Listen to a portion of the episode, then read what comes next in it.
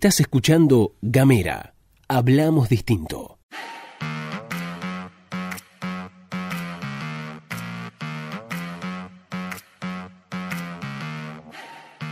Buenos días, buenas tardes, buenas noches, depende del momento que le des play a este mini podcast. Estás escuchando La Pastilla de Gamera, este micro informativo que distribuimos de lunes a viernes 7.30 de la mañana. Mi nombre es Luz Escarpati y como es habitual me acompaña Gastón Lodos. Muy buenos días, Luz, muy buenos días a todos, a todas quienes están escuchando. Qué placer volver a encontrarnos después de un fin de semana. Hoy es lunes, estamos grabando esto un lunes 26 de agosto del año 2019. Y si quieren recibir Gamera, si quieren conocer un poquito más de lo que hacemos, pueden mandarnos un mensaje de WhatsApp al más 549-2901-502990. También estamos en las redes, somos arroba Gamera TDF.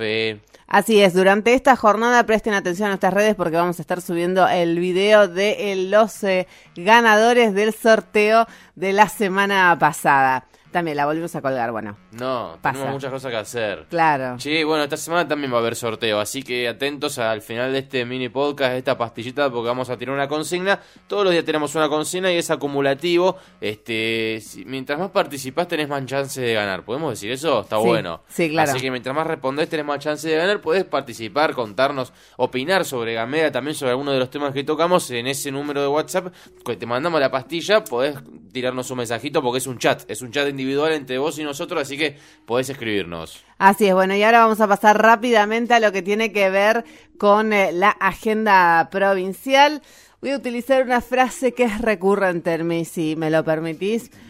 No hay una boronga, pero no, no, la verdad que hay muy poquitas cosas, pero bueno, vamos a hacer un breve repaso. Primero, declaraciones de la legisladora provincial eh, Liliana Martínez Allende, quien destacó la gestión del presidente Mauricio Macri y además, eh, por otro lado, dijo que las eh, medidas anunciadas post paso son medidas muy copadas y que además eran medidas peronistas, entonces que no entendía muy bien por qué se las estaban eh, achacando ahora a, mm, a Mauricio Macri. Incluso dijo, bueno, estaban en la plataforma peronista, no sé qué, todo eso decía Liliana Martínez O sea, Allende. que, o sea que dice que está bien hacer peronismo. Lo que hay que aclarar igual es que Alberto Fernández dijo, habló, porque los periodistas le cuestionaron esto, que primero tiró en su plataforma electoral eh, o, o dijo que había que sacar el IVA a los alimentos de la canasta básica y después lo criticó. Y lo que aclaró Alberto Fernández es que él lo plantea, dijo dos cosas. Primero, no en este contexto, dice. Y segundo, que eh, lo planteó de forma gradual. Esto, esta famosa medida de Cristiano, si te acordás, cuando dijo que iba,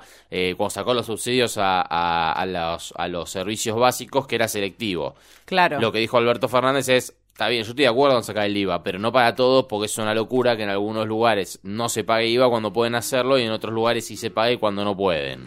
Claro, y después lo otro que hay que cuestionar es que ese descuento, entre comillas, del no pagar IVA, IVA efectivamente llegue después a los consumidores, porque hay algunos testimonios que dan cuenta de este precios que una vez que se eliminó el IVA de esos productos esenciales, el precio final terminó siendo el mismo porque la cadena de supermercado, por ejemplo, aumentó el precio. Sí, tiraron un aumento de un 20% una semana antes y, y Claro. después cuando, cuando a partir del día que rige la medida dejaron de dejar, o sea, lo bajaron ese 20%. De todas formas, hay que aclarar lo aclaramos siempre, en Tierra del Fuego no se paga IVA en teoría. Claro, tal Así cual. que bueno, de todas formas no significa que no haya que bancar en una medida nacional, pero bueno, implica una discusión también este respecto a la situación fueguina en relación al consumo y demás. Claro, y, y lo que tiene que ver sobre todo con la merma de recursos. En ese sentido también Liliana Martínez Allende dijo que el gobierno nacional había sido particularmente generoso con Tierra del Fuego. Y bueno, lo que no se condice con las declaraciones de los diferentes funcionarios provinciales que eh, durante esta, sobre todo durante esta, esta última semana, donde las medidas anunciadas post paso por el presidente Mauricio Macri no tienen demasiado impacto en la provincia. Lo último, lo último, perdón, quiero decir algo respecto a, a, a Liliana Martínez Allende, a las declaraciones, porque habló de la 19640. Sí. Y dijo algo así como que Mauricio Macri, este, esperamos ser escuchados porque lo planteamos eh, en varias oportunidades y anhelamos que en los próximos días tengamos alguna información. Estamos hablando de la extensión de la ley 19640. Son demasiado optimistas, porque Mauricio Macri incluso habló mal de la 19640. También no dijo, no, no dijo 19640, pe- pero, pero dijo que estaban suicidando Tierra del Fuego. Entonces digo, Juntos por el Cambio Fueguino están esperanzados con que Macri en una eventual renovación la va a extender y la verdad es que no hay ningún indicio de que eso suceda. De hecho, no, eh, por ejemplo, desde el sector eh, de Rosana Bertone, la propia Rosana Bertone ha dicho que si renueva Macri, la 19640 se cae. Y en ese sentido pasamos a la segunda nota de corte provincial, tipo en la actualidad, ¿qué, qué, qué pasa con el régimen, qué pasa con la industria en eh, Argentina? Las ventas de electrodomésticos en el interior del país cayeron 10% en el segundo trimestre del año. A eso, digamos, esa es la foto, si querés, de cómo las políticas nacionales impactan en la industria nacional y por supuesto también en la industria fueguina. Esto así brevemente para, para poner en, en, escena, para enmarcar en escena qué es lo que sucede con la aplicación de estas políticas públicas. Además, bueno, la última provincial, si querés, antes de pasar a las nacionales, este, se activó la legislatura. Van Federico Vilota, que es el presidente de la Comisión de Recursos Naturales, llamó a sus pares, a los integrantes de la comisión, para discutir un tema que se viene hablando mucho. Eh, se viene hablando mucho durante este año, parte del año pasado también, hace tiempo, en realidad, que es Península Mitre. Así es. O sea, llamó para hacer una reunión de la comisión número 3. Se puso la, se puso a media máquina, ¿no? El, Parlamento, las piletas, porque bueno, no habían, eh, no habían laburado mucho durante este año, no habían habido demasiadas reuniones de comisión y en este último tiempito empezaron a activar algunas que otras cositas, algunas que otros resortes.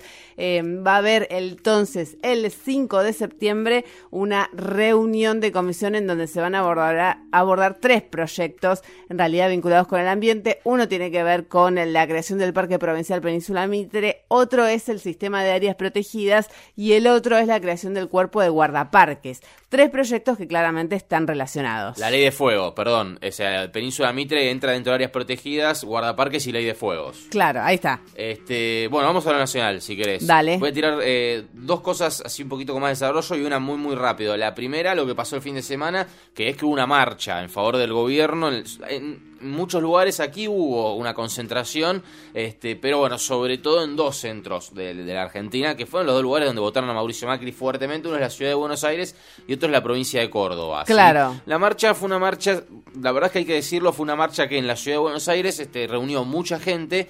Em, eh, bueno, no sé en, favor de que en defensa de la República, se llamaban, eh, la concentración en defensa de la República, República que no se vio perjudicada porque incluso venimos de unas elecciones en las que los números no son muy cuestionables en términos de desarrollo de escrutinio provisorio, escrutinio definitivo. Em, de hecho, hay, hay nada, casi nada de margen de error respecto a los distintos telegramas electorales, las actas y demás que se fueron relevando.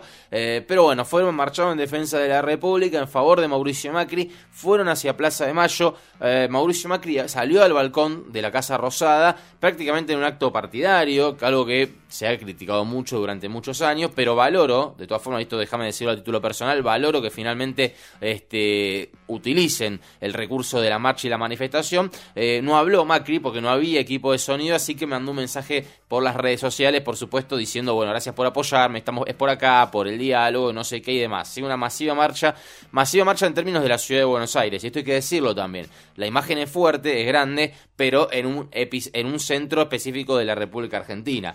Em, claro, no nos olvidemos que la fuerza de Cambiemos y el PRO, sobre todo en la ciudad autónoma de Buenos Aires, mantiene un este peso muy importante en ese lugar. Sí, bueno, por otro lado tenemos este, una que va a pasar hoy. Se va a juntar el FMI, gente del FMI, con el equipo económico de Alberto Fernández, ¿sí? Eh, dicen que va a estar Alberto Fernández dirigiendo esa reunión por parte del Frente de Todos, este, con Nielsen, con este, Todesca, Cecilia Todesca, este, porque el otro Todesca es el del INDEC, no Cecilia Todesca, este, y demás este equipo económico de Alberto Fernández. Se está hablando de eh, recibir el giro, un giro que falta del FMI de 5.420 millones de dólares, bocha de plata, antes del 27 de octubre, que es lo que espera el gobierno. El gobierno espera que la plata llegue antes del 27 de octubre. Eh, hay una nota de Carlos Burgueño en, ámbito financiero que habla de fuertes cuestionamientos que le había realizado en su momento en junio Alberto Fernández a Werner, que es el uno del FMI para América Latina. Eh, bueno, va a haber una nueva reunión hoy con el equipo de Alberto Fernández, siempre la misma tónica, ¿no? La gente de Alberto Fernández es, nosotros charlamos,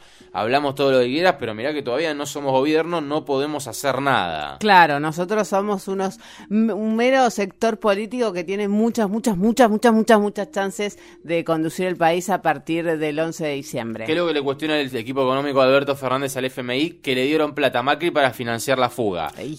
Para contener el dólar, para financiar la fuga. Que, ¿Por qué dicen, bueno, sé que se nota, que es obvio, que es evidente que le dieron plata para contener el dólar? Que al día siguiente de las elecciones el dólar se fue de 60 pesos, subió 15 pesos en una hora. Claro. Bueno, esos son los cuestionamientos por parte del equipo económico de Alberto Fernández. ¿Quieres ir con la última? Dale. Me parece interesante.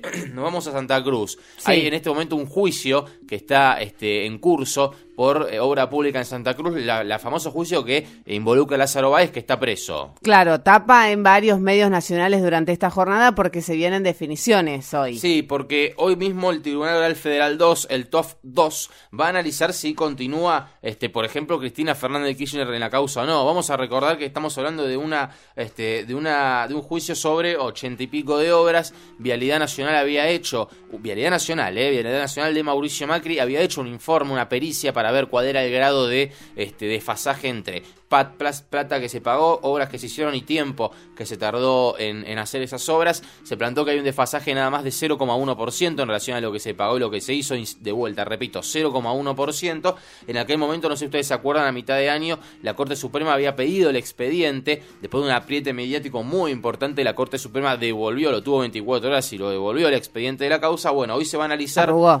Claro, absolutamente. Hoy se va a analizar si Cristina Fernández de Kirchner sigue o no en esa causa que, este, bueno, fue una causa que durante muchos años fue el, el palancazo, el parangón de muchos actores políticos, sociales, judiciales y mediáticos para decir que el kirchnerismo era, que Santa Cruz era el epicentro de la corrupción K. Bueno, eh, Vialidad Nacional no dice eso, la Vialidad Nacional de Mauricio Macri no dice eso. Veremos qué dice hoy la justicia, el Tribunal Federal 2, que tiene en sus manos esta causa y que va a analizar. Cinco horas están peritando, cinco tramos de este 81, si no me equivoco. Eh, insisto, el informe de Vialidad Nacional dice que el 0,1% nada más presenta desfasajes, eh, así que vamos a ver qué sucede. Bueno, esas son más o menos las noticias que forman parte de la agenda de la jornada. Antes de despedirnos, te preguntamos si vos cómo evaluás la gestión de Mauricio Macri, cómo crees que ha impactado aquí en Tierra del Fuego. ¿Estuviste escuchando la pastilla de Gamera?